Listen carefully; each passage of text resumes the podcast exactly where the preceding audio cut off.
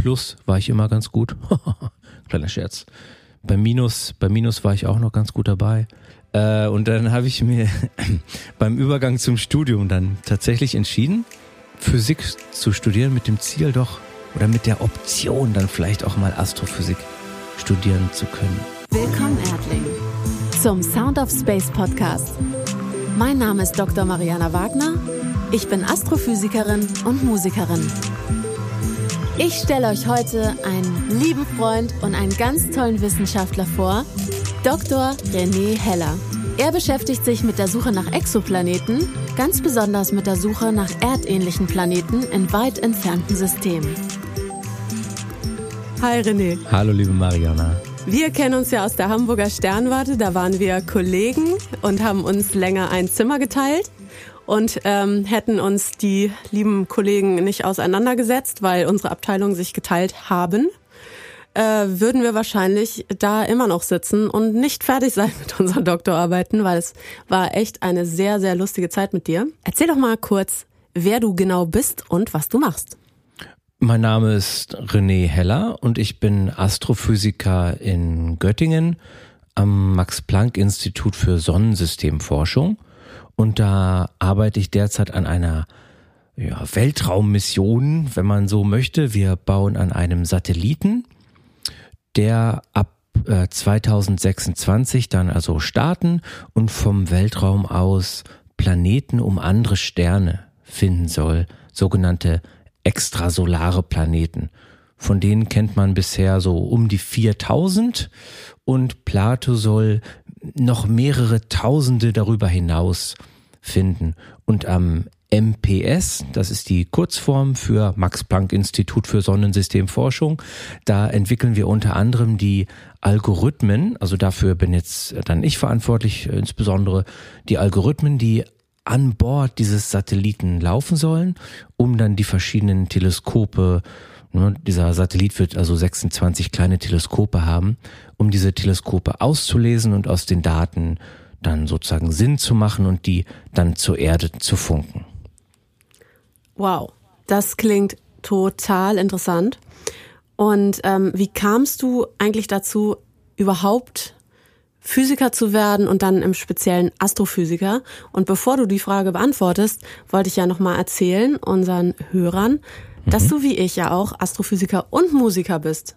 Und vielleicht kann ich dich ja in der Zukunft überreden, nochmal eine kleine zweite Folge zu machen zum Thema Musik und A cappella Bands, wow. was ja dein äh, dein Bereich so ein bisschen dein Kompetenzbereich ist. Äh, glaube ich, also neben mhm. vielen anderen Dingen. Genau, äh, wie kamst du erst erstmal dazu, Physiker zu werden und im speziellen Astrophysiker? Mm, wo fängt man an? Also entweder fange ich im Studium an oder im Alter von sieben Jahren. Vielleicht ist da das längere Ausholen hier ein bisschen interessanter. Mm, also ich, die erste Erinnerung, die ich an die Astronomie habe, die reicht wirklich zurück bis zu, ähm, ja, bis zu meinem Großvater der auch äh, weiterhin in Hoyerswerda lebt, in der Nähe von Dresden. Da wurde ich auch geboren. Und in dieser Stadt ähm, ist er damals mit mir ja manchmal an den Stadtrand gegangen oder auf einen klitze, klitze, klitze kleinen Berg. Man kann ihn gar nicht einen Berg nennen, einen kleinen, einen kleinen Hügel, eine Erhebung äh, in, den, in der Innenstadt oder am Rand der Innenstadt. Und da haben wir unseren Feldstecher genommen und in die Sterne geguckt. Und er hat mir dann die Sternbilder erklärt und mir erzählt, was ich da gerade sehe, ob das vielleicht ein Stern ist oder ein Planet. Und wenn ich es natürlich mit sechs, sieben, acht Jahren nicht in der Tiefe verstanden habe, so war das dennoch für mich total verzaubernd. Also fast ins Unendliche zu schauen mit so einem Fernglas, das vor meinen Augen ist. Und dann eben zu verstehen, dass das Licht, was ich gerade sehe von denen, also so lange, hunderte und tausende von Jahren bereits unterwegs ist seitdem es also ausgesandt wurde, bis zu dem Moment, wo es dann jetzt hier in mein Auge fällt. Und dass dann der Saturn da ist und der Jupiter, die viel näher an uns dran sind, die man sogar im Feldstecher dann, also im Fernglas, als kleine Scheibchen erkennen kann, dass das sozusagen im astronomischen Sinne live ist, also wenn das Licht auch innerhalb des Sonnensystems immer noch mehrere Minuten oder Stunden braucht, bis es dann von dem Objekt zu uns auf der Erde gelangt, aber in dem Sinne ist es sozusagen ein echtes unverfälschtes Bild, das ich jetzt nicht im Fernsehen sehe, das künstlich erzeugt wurde, sondern ich sehe da wirklich gerade einen Planeten mit dem bloßen Auge oder dann eben sogar durchs Fernglas. Das war für mich einfach total faszinierend und das ist in mir immer drin geblieben und so wurde die Astronomie, als ich dann ein bisschen größer wurde und so mit 14 Jahren, glaube ich, ein kleines Teleskop geschenkt bekommen habe von meiner lieben Maman, äh, ein Hobby von mir. Also ich wurde dann so ein kleiner Hobbyastronom, nicht besonders hochgerüstet mit dicken Digitalkameras oder Computersoftware. Das gab es ja Mitte der 90er Jahre auch noch nicht so in großem Stil wie heute. Aber ich habe dann alle paar Nächte, alle paar lauen Sommernächte mal mein Teleskop draußen aufgestellt und die Milchstraße inspiziert und einfach mal auf die Milchstraße draufgehalten. Das ist ja auch Wahnsinn. Da weiß man gar nicht, wo man genau hinguckt. Aber wenn man in die Milchstraße reinguckt, so ungefähr im Sternbild Schwan, da ist einfach alles voller Sterne. So man weiß gar nicht, sehe ich da gerade Tausende oder sehe ich da gerade Zehntausende Sterne und dann ist das auch nur so ein, ja, so ein, so ein daumengroßer Bereich. Also wenn ich mein, meine Hand ausstrecke und dann so den Daumen da sehe, so einen großen Bereich, wenn ich den gegen den Himmel strecke, dann ist das eine recht kleine Fläche eigentlich. Aber in so einem kleinen Bereich kann ich mit einem Amateurteleskop schon tausende von Sterne sehen. Also wie viel müssen da überhaupt sein, wenn ich ne, das Teleskop mit dem Teleskop jetzt die ganze Milchstraße abrastern würde. Und das finde ich, ähm, fand ich schon damals faszinierend. Und dann, ja, ist das in mir immer drin geblieben, diese Faszination für die Astronomie. Und dann im Laufe der Zeit habe ich gemerkt, ich habe so ein kleines Fable für Physik und für Mathematik im Schulunterricht. Ähm, Plus war ich immer ganz gut. Kleiner Scherz. bei Minus, bei Minus war ich auch noch ganz gut dabei. und ähm, ja, bei, bei, ähm, bei Durch und Mal. Ähm, Gott sei Dank braucht man ja nicht mehr viel äh, Nee, nee mehr um, braucht man um, noch gar, äh, nicht. Nee, gar nicht. das reicht dann auch total. Äh, also Plus ist super wichtig halt. Und, mhm. äh, und Mal auch dann eigentlich. Äh, und dann habe ich mir beim Übergang zum Studium dann tatsächlich entschieden, ähm, Physik zu studieren mit dem Ziel doch oder mit der Option dann vielleicht auch mal Astrophysik studieren zu können. Also ich hatte jetzt nicht so richtig das Ziel, Astrophysiker zu werden. Was stellt man sich darunter auch vor? Also sitze ich dann den ganzen Tag am Teleskop, beziehungsweise die ganze Nacht. Ne? Ich hatte noch kein richtiges Berufsbild davon, aber mit so einem Monokel. Ich, mit so einem Monokel, mit so einem zwölf Meter langen fetten Teleskop, den ganzen Abend immer da mit so fetten Rädern, die man drehen muss, damit sich das Ding überhaupt bewegt.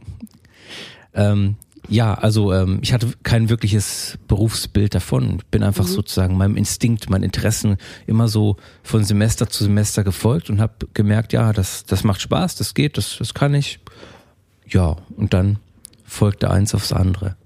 Ja, ich hatte dieses Erlebnis, was du sagtest, mit Live, das Sehen auch. Ähm, und zwar in der Sternwarte mhm. war ich eines Abends mal als der große Refraktor. Wir haben ja da ein sehr, sehr altes Teleskop, der große Refraktor, mhm. der tatsächlich über 100 Jahre alt ist und eben auch einen Boden hat, der sich komplett heben lässt, also einen ja. massiven mhm. Boden. Das ging damals noch. Das ist ja immer mal wieder sehr, sehr ja, reparaturanfällig und kaputt.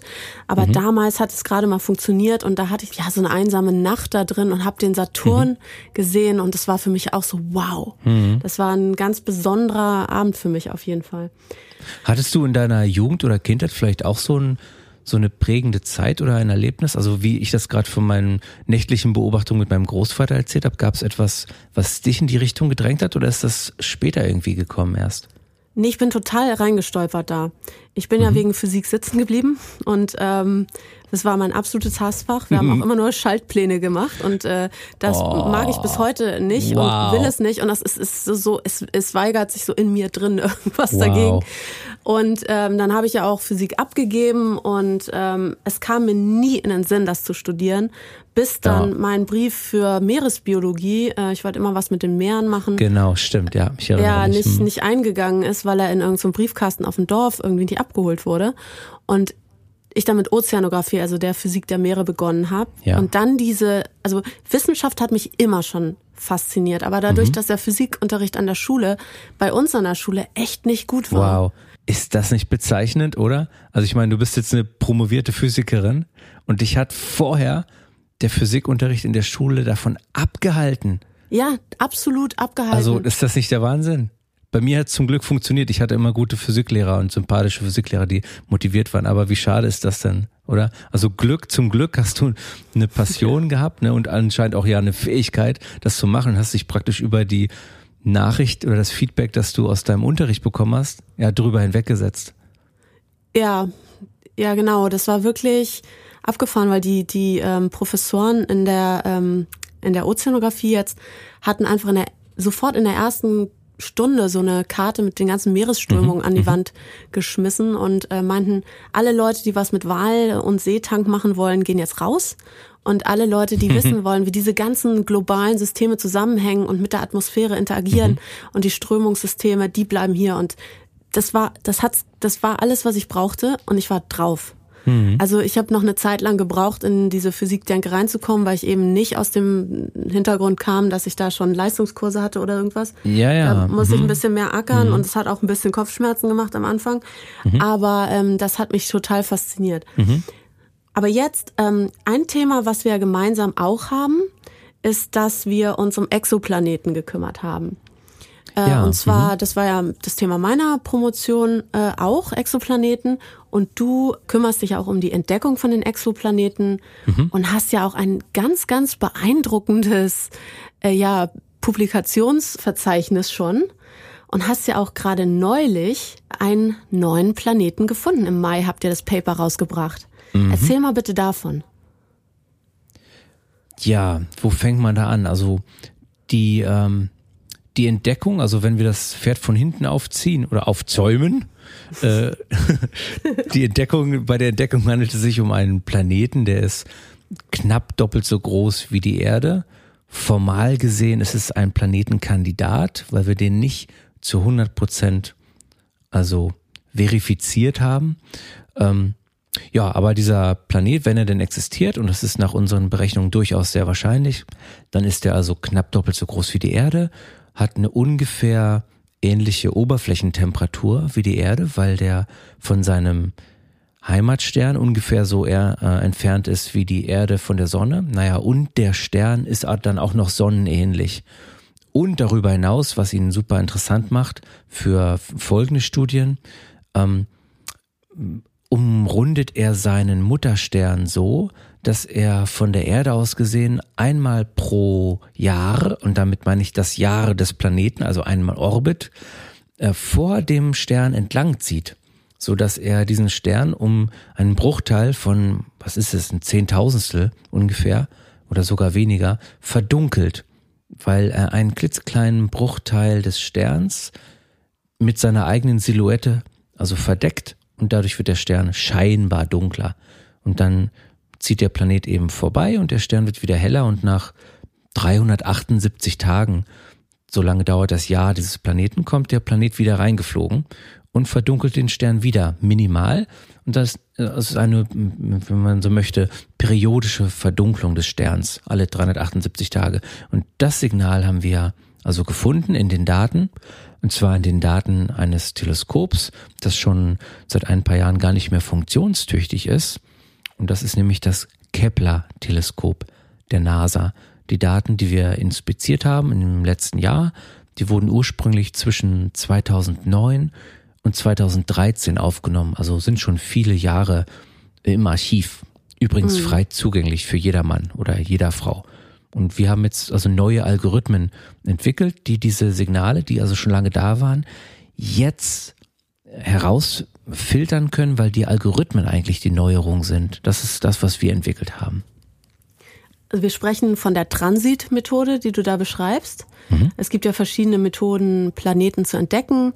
Und die Transit-Methode ist ja die, die auch Kepler genutzt hat, um wahnsinnig mhm. viele ähm, Exoplaneten zu entdecken. Als wir beide zusammen in einem Raum noch saßen, waren es, glaube ich, 500, ich glaube, ich habe irgendwas in meiner Arbeit geschrieben, 525 Lustig. oder Aha. so. Und mhm. jetzt sind es 4000. ja, fast zehnmal so viel, ne? Ja, ja, mhm. und am Anfang waren es ja hauptsächlich ganz schwere Planeten, mhm. weil die eben äh, mit einer anderen Methode entdeckt wurden. Du mhm. nutzt hauptsächlich die Transitmethode, richtig?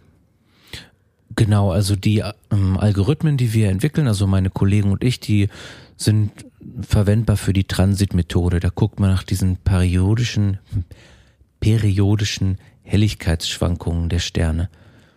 Und das ist auch heutzutage die erfolgreichste Methode, mit der man Exoplaneten gefunden hat. Historisch gesehen aber die erste Methode war die sogenannte Radialgeschwindigkeitsmethode.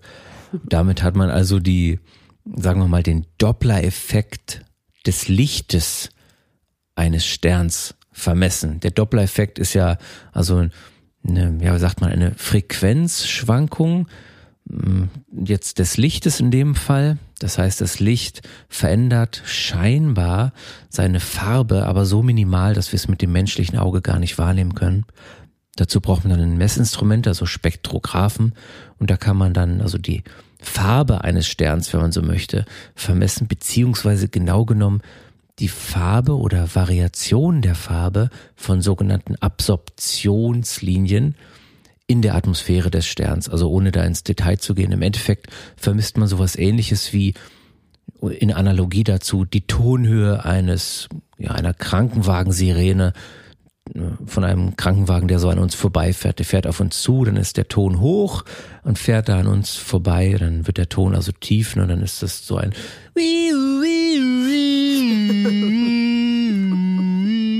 das gibt's halt auch analog beim Licht, ne? Das hört sich dann halt gar nicht an. Ich mach das mal vor. Das hast du sehr ähm, gut stattdessen, gemacht. Danke, danke. Ich habe für dieses zweite Geräusch ähm, sehr lange geübt. Ja, ja. Ja, wie gesagt, Plus und Mal, ne? Das ist immer entscheidend. Mhm. Und äh, beim Licht ist es aber so, naja, da vermisst man eben, wie gesagt, tendenziell eher die Farbe als natürlich einen Ton. So, und damit hat man ähm, die ersten, ja, ich sag mal, hundert oder hunderte von Planeten um andere Sterne entdeckt. Also auch eine indirekte Methode. Ja. Und so gesehen sind Radialgeschwindigkeits- und Transitmethode beides indirekte Methoden. Die Planeten selbst sieht man damit gar nicht. Um das System, um das sich das handelt, Kepler 160, da gab es ja schon zwei Planeten, die schon gefunden wurden und verifiziert wurden. Äh, sechs Jahre dachte man nun, es gäbe nur diese zwei Planeten und ihr mhm. habt dann ja quasi den dritten in den Datensätzen gefunden, der aber nicht verifiziert mhm. ist, weil es so eine indirekte Entdeckung ist. Das kommt daher, dass der dritte Planet selber gar keinen Transit macht, mhm. sondern der zweite Planet macht einen Transit vor dem Stern, der hat aber Schwankungen in der orbitalen Periode. Wie kam ihr darauf, den zu finden? Man kann als sozusagen als Huckepack-Methode zur Transitmethode eine neue Methode sich ausdenken. Das haben die Leute vor ja, 15 Jahren ungefähr gemacht. Sie haben nämlich sich die Variation der Transitperiode von Planeten angeschaut und gesehen, dass manche Planeten gar keinen perfekt periodischen Transit vollführen, also zum Beispiel einmal alle 378,459812 Tage einen Transit zeigen, sondern dass in dieser mm, ja, Periode eine Schwankung drin ist. Also, dass der Transit mal ein bisschen eher und mal ein bisschen später in einer gewissen Abweichung von der strikten Periodizität erscheint. Und dann gibt es eben manche Planeten, die so ein ganz eindeutiges Signal aufweisen, nämlich das sieht aus wie so eine Sinuskurve, wie so eine periodische Schwankung. Und zwar der Periode, also die Periode wird ein bisschen kürzer, kürzer, kürzer, von Transit zu Transit und dann wird die länger, länger, länger und dann wird sie wieder kürzer, kürzer, kürzer und hin und her und hin und her. Die Periode schwankt sozusagen, was eigentlich strikt genommen keinen Sinn macht, weil die Periode ja ein fester Wert ist. So, und dann konnte man eben mathematisch und später auch mit Computersimulation zeigen, dass so eine Schwankung der, sagen wir mal, der Orbitdauer eines Planeten daher rühren kann, dass es einen weiteren Planeten in dem System gibt, der seinerseits also Transits zeigen kann oder auch nicht. Das ist für diese Transitdauer oder Transitperiodenschwankung, auf Englisch nennt man das Transit Timing Variation oder TTV, nicht so entscheidend, ob dieser Störenfried äh, selber Transit zeigt oder nicht. Ja, und in dem System um den Stern Kepler 160, da waren also schon zwei Transitplaneten bekannt seit, ich glaube, 2013 ungefähr. Und einer von diesen beiden Planeten, nämlich Kepler 160c, der zeigte augenscheinlich solche TTVs, Transit Timing Variations. Und wir konnten mit Computersimulation zeigen, dass es nicht der andere Transitplanet ist, der diese Schwankung hervorruft. Da muss also ein weiterer Planet sein. So, und dann haben wir nach dem gesucht und haben auch einen gefunden. Und dann kam heraus, dass es auch dieser Transitplanet nicht sein kann, der die Schwankungen von Kepler 160c hervorruft. Das heißt, wir hatten im, unterm Strich auf einmal vier Planeten. Zwei bereits bekannte, ein, zu dem kommen wir vielleicht gleich noch, das ist dieser ungefähr zwei Erdradien große Planet, der ist super interessant, ein Transitplanet, formal gesehen nur ein Kandidat. Und dann gibt es also einen ungesehenen Störenfried, wenn ich ihn jetzt mal so nennen darf. Und den konnten wir auch charakterisieren. Das ist aber dann über Computersimulation gelaufen von einer Kollegin vom Institut für Astrophysik in Göttingen, die Jantje Freudenthal. Die hat da Computersimulation drauf geworfen. CNN hat berichtet, Forbes hat berichtet, Air in Space, Fox News und Deutschlandfunk. So ja, Deutschlandfunk, Mirror, COUK, New York Post. Hello. Stadtradio Göttingen. Ganz wichtig. Astronomy Now, Universe Today und so weiter und so weiter. Also, wow, herzlichen Glückwunsch, René. Das ist eine ganz tolle Entdeckung. Schön, dass sich die Leute so dafür interessieren. Ja, es ist ja auch super spannend. Und ähm, ein Grund, warum sich die Leute ja unter anderem so für Exoplaneten interessieren, ist ja so ein bisschen, ähm, ich würde mal sagen, der menschliche Faktor. Dabei ist ja auch die Suche nach der zweiten Erde. Denn besonders interessant sind ja die Planeten, die potenziell habitabel sind, also bewohnbar sind, die Leben hervorbringen können. Und äh, diese Planeten müssen ganz, ganz, ganz viele Voraussetzungen erfüllen, um überhaupt die Möglichkeit zu haben, Leben hervorzubringen. Zum Beispiel mal, wir fangen mal bei uns an, einfach, wenn wir die Erde als Beispiel nehmen. Wir müssen mhm. am rechten Ort der Galaxie sein, unserer Heimatgalaxie. Wir können nicht zu weit innen sein. Da ist ein schwarzes Loch. Da sind sehr, sehr aktive Sterne. Hier und da mal äh, eine Explosion, die jegliches genetisches Material sofort zerstören würde. Ähm, Elementhäufigkeiten müssen stimmen. Dann haben wir den Abstand zu unserem Heimatstern. Es muss erstmal der richtige Sterntyp sein, der muss relativ ausgeglichen und ruhig sein. Wir müssen den richtigen Abstand haben, damit das Wasser, was wir brauchen, um Leben hervorzubringen, jedenfalls Leben, was wir kennen, nicht gefroren ist permanent, aber auch nicht verdampft. Hm. Es gibt natürlich auch Ausnahmen wie gefrorene Monde, die unter, mhm. unter ihrer gefrorenen Oberfläche heiße Ozeane haben. Das ist aber ein anderes Thema. Dann muss es Plattentektonik geben, damit die Elemente recycelt werden. Es muss die richtige Größe vom Planeten sein, damit er kein Gasriese wird, damit er aber auch nicht seine Atmosphäre verliert und, und, und, und, und. Und ähm, das ist ja auch besonders bei der Suche nach Exoplaneten und auch besonders bei der Entdeckung, die du da gemacht hast, ne? Mhm.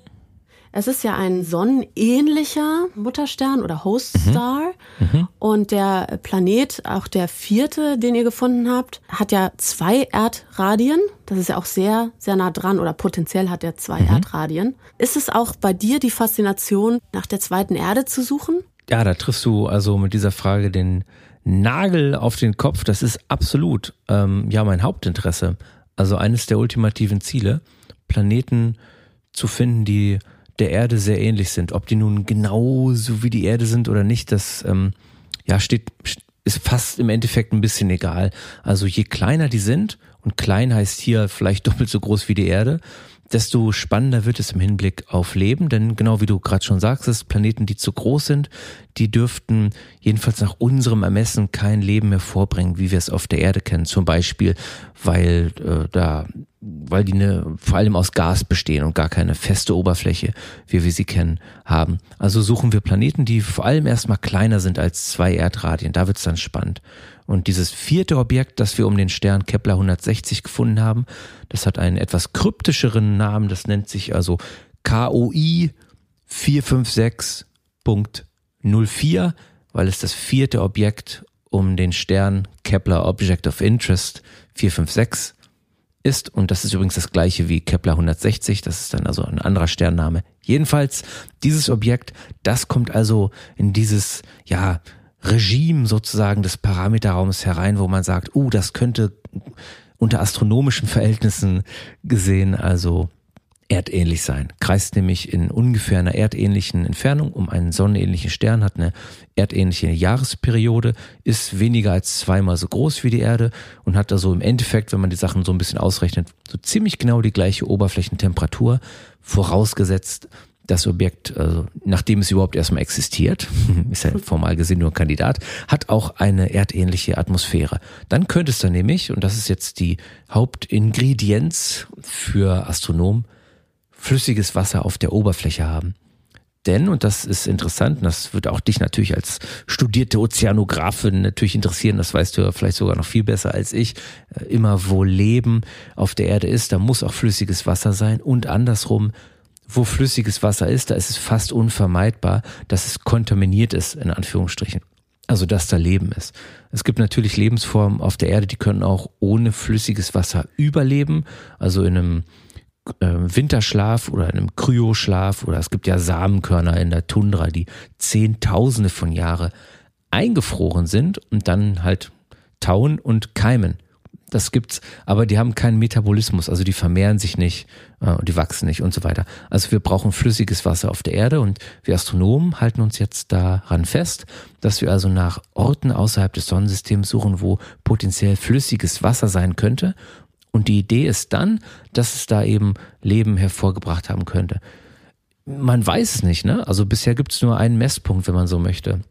Einen Planeten mit flüssigem Wasser, den wir kennen auf der Oberfläche, und der hat dann auch gleich ähm, leben. Ja, ob das jetzt ein allgemeine universelles, ein allgemeines universelles Gesetz ist, dass immer, wenn das so ist, flüssiges Oberflächenwasser für ein paar hunderte von Millionen Jahren, dass dann da auch Leben entsteht, das wissen wir nicht. Deswegen möchten wir viele von diesen Planeten finden und in den nächsten Jahrzehnten dann auch genauer charakterisieren.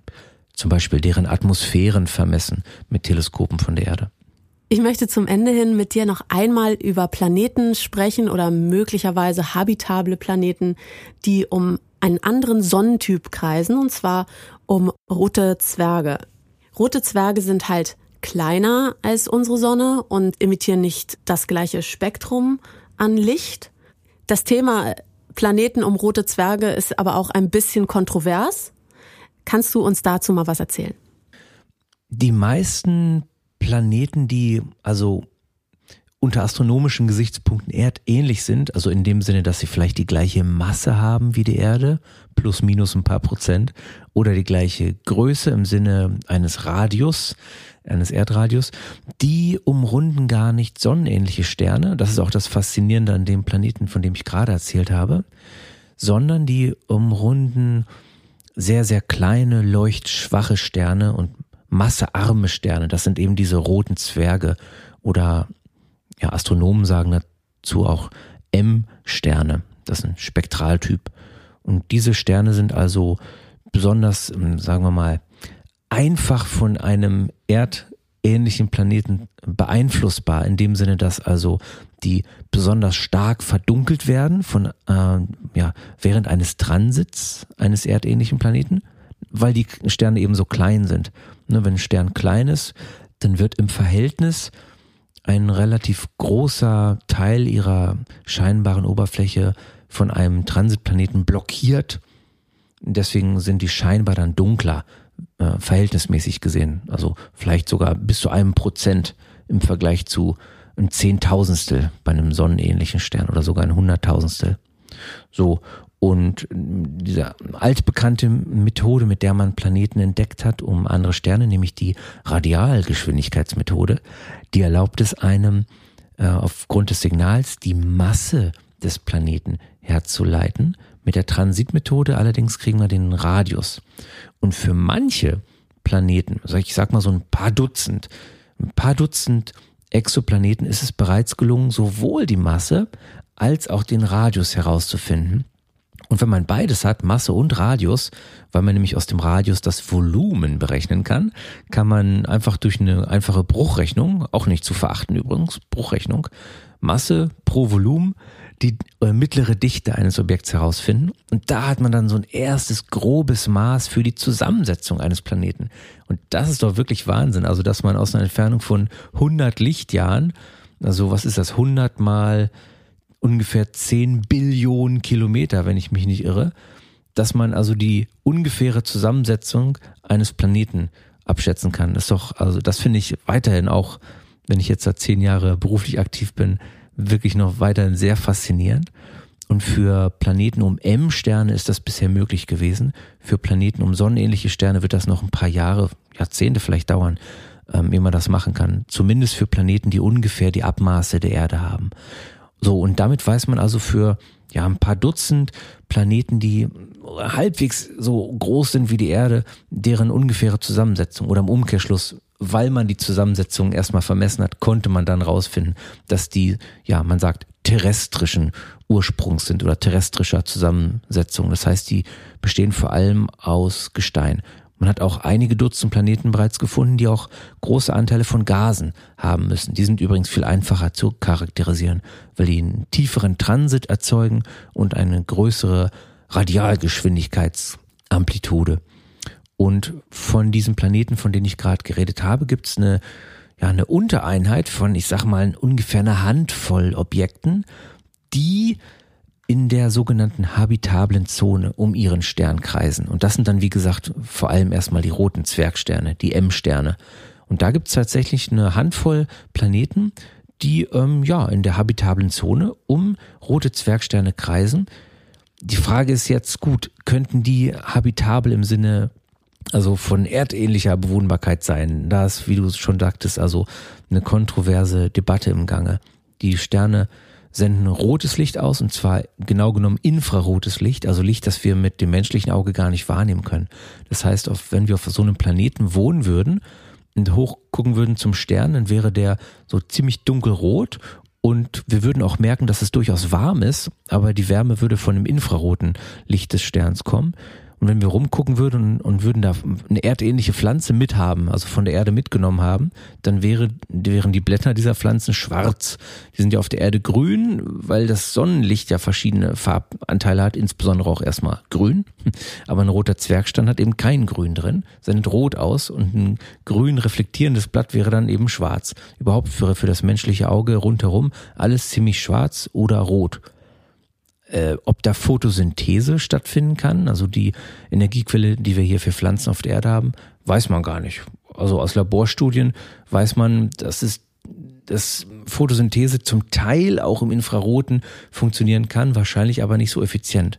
Also wäre wahrscheinlich schon mal das ganze Ökosystem komplett anders gestrickt, weil die Photosynthese gar nicht oder anders funktionieren würde als auf der Erde. Ja, dann wären Planeten ihrem Stern, also ihrem roten Zwergstern, so nahe, damit sie warm genug sind, weil die Sterne ja so, so, ähm, so schwach leuchten, dass sie diese Planeten einer gebundenen Rotation sich befänden. Eine gebundene Rotation bedeutet, dass der Planet dem Heimatstern immer die gleiche Seite zuwendet, so wie der so Erdmond. Wie der Mond, ja, genau. Richtig, der Erde. Und ja, da kann man sich überlegen. Eine Seite ist halt wahrscheinlich sehr kalt und die andere halt sehr warm. Ne? Oder ist es diese Grenzregion, dieser Übergang zwischen hell und dunkel, wo es dann moderate Temperaturen gibt? Also das nennt man übrigens äh, den Terminator. Wäre also die Terminator-Region bewohnbar? Ja oder nein? Weiß man nicht. Und so weiter. Äh, rote Zwergsterne sind auch dafür bekannt, dass sie ähm, starke kurzfristige Aktivität zeigen, also innerhalb von Sekundenbruchteilen und dann über wenige Minuten. Sogenannte starke Flares Ener auch. Richtig, also diese Flares, diese großen Energieausbrüche haben und da würde dann die bestrahlte Seite einmal komplett geröstet. Wahrscheinlich auch ja. mit Röntgenstrahlung. Ja, kann sich Leben daran gewöhnen, adaptieren? Würden die sich in Bruchteilen von Sekunden unter Steine zurückziehen? Ich weiß es nicht. Alles ist möglich. Aber vielleicht wäre auch aus deren Sicht, mit deren meine ich jetzt mal die Bewohner dieses äh, hypothetischen Planeten, äh, die Erde unbewohnbar. Also vielleicht wäre die Erde äh, sozusagen nur marginal habitabel, weil die sich ja dreht, also wie unwirtlich. oder, oder da gibt's viel zu viel flüssiges Wasser oder viel der Atmosphärendruck. Viel zu hell. Viel zu, ah, lass es. viel zu wenig Infrarotlicht. Was auch immer. Die brauchen vielleicht X-Rays, also Röntgenstrahlen. Gibt's hier wenig. Wer weiß. Also vielleicht unterliegen wir Menschen weiterhin einer sozusagen vorkopernikanischen Perspektive, dass wir weiterhin annehmen, die Erde und das Ökosystem hier sind der Bezugspunkt, den es erneut zu finden gilt. im Universum, aber in Wirklichkeit sind wir es gar nicht. Vielleicht sind wir eigentlich nur unter kosmologischen Maßstäben äh, ein Randgeschehen, auch im Sinne von einer Bewohnbarkeit. Das wissen wir noch nicht und das wird sehr schwer und vielleicht nur im, im Laufe von Jahrhunderten überhaupt herauszufinden sein. Das ist richtig. Nun müssen wir natürlich erstmal davon ausgehen, von den Parametern, die wir kennen. Aber dass wir wissen, dass wir nicht so viel wissen, ist ja auch schon mal eine große Errungenschaft äh, der Wissenschaft. Mhm. René, ich danke dir für dieses wundervolle und interessante und faszinierende Gespräch. Und ich hoffe, wir hören uns bald wieder. Ich freue mich darauf. Das war zu lange gedauert. oh, René. Mariana, vielen Dank. Vielen, vielen Dank für die Einladung. Macht Spaß mit dir.